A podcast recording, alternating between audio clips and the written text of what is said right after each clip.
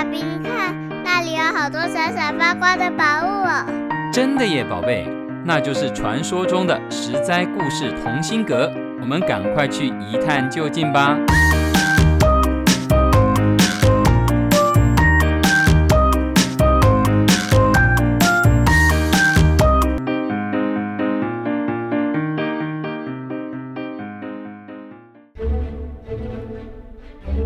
亲爱的大朋友、小朋友们，我是帮故事加点风味，不会太甜，也不会太淡的维糖姐姐。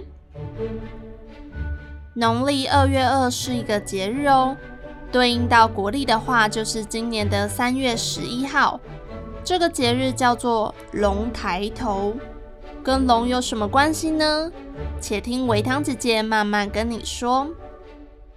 很久很久以前，天上的神仙们开心聚会时，突然听见底下传来打打杀杀的声音。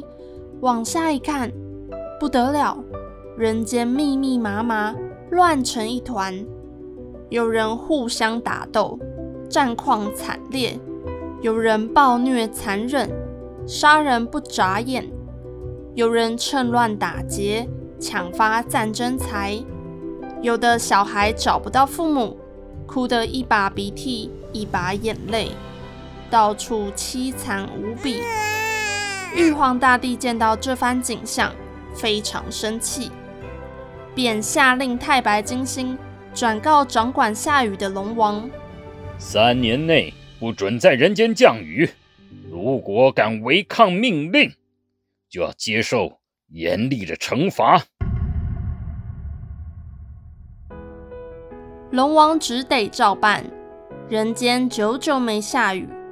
有一天，龙王心血来潮，驾着云朵来到天宫之外，看到人间没有雨水的滋润，河水干枯，大地干裂，农作物无法生长，杂草丛生，树木都剩下光秃秃的枝条，尘土飞扬。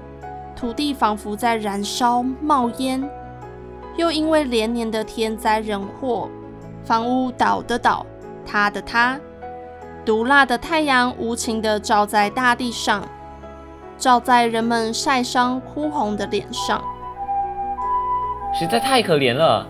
再这样下去，大家都会没命啊！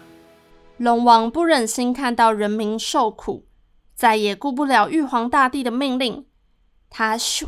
一声飞到天上最高的地方，将龙头埋进天河里，吸饱了天河的水，帅气的几个翻腾，瞬间风声大作，闪电雷鸣。龙王张开大嘴，将天河的水洒向人间。下雨啦，下雨了，人们就像做梦一样，开心极了。个个手舞足蹈，又叫又跳。看到人们重新拾起笑容，龙王总算一扫阴霾，舒坦多了。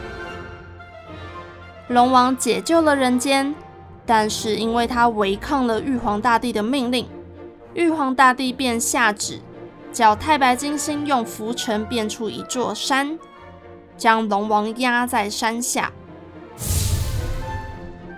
还立了一块石碑，上面写道：“龙王降雨犯天规，当受人间千秋罪。要想重登凌霄阁，除非金豆开花时。”意思是龙王犯了重罪，除非金豆开花，否则龙王就必须永远被压在山下。再也不能飞回天上。可是金豆是什么呢？是金色的豆子吗？金色的豆子又怎么会开花呢？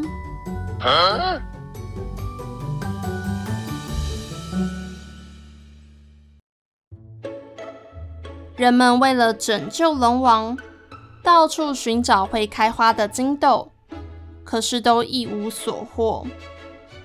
到了农历二月初二那一天，人们在翻晒玉米种子时，孩子们看见了金黄色的玉米，随口说道：“黄澄澄的金豆子，香喷喷的爆米花。”一语惊醒梦中人，大人们纷纷说道：“太好了，太好了！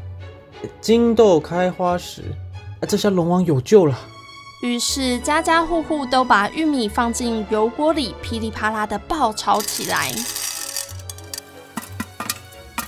金黄色的玉米都爆成米花了，人们便在院子里供桌焚香，供上了开花的金豆。并且一起向天空呐喊：“金豆开花了！金豆开花了！”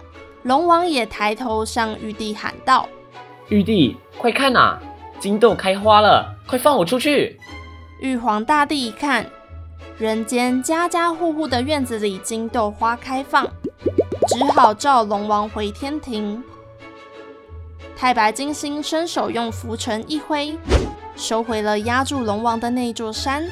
龙王重获自由，只见龙头一抬，仰天长啸，摇头摆尾，金光一闪，瞬间龙王就飞回天上了。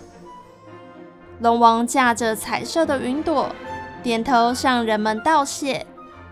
从此以后，民间每到农历二月初二这一天，就会爆玉米花来吃。古代以农立国，人们对农业非常重视。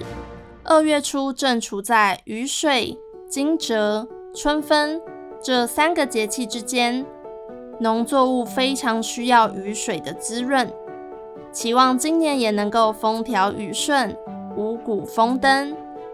龙王继续星云布雨，有一首民谣唱道：“二月二，龙抬头，大仓满。”小仓流，意思是农历二月初二，降雨之神龙王抬起头来，雨水就会多了起来，有利于耕种丰收。无论是大粮仓还是小粮仓，今年收成的农作物都会满满的流出来哦。龙年故事系列就到这边啦，下周开始。是琪琪姐姐的新系列故事哦，会讲什么呢？维糖姐姐跟你们一样期待。十灾故事同心阁，我们下次见。以上由十灾十灾网络教育学院制作播出。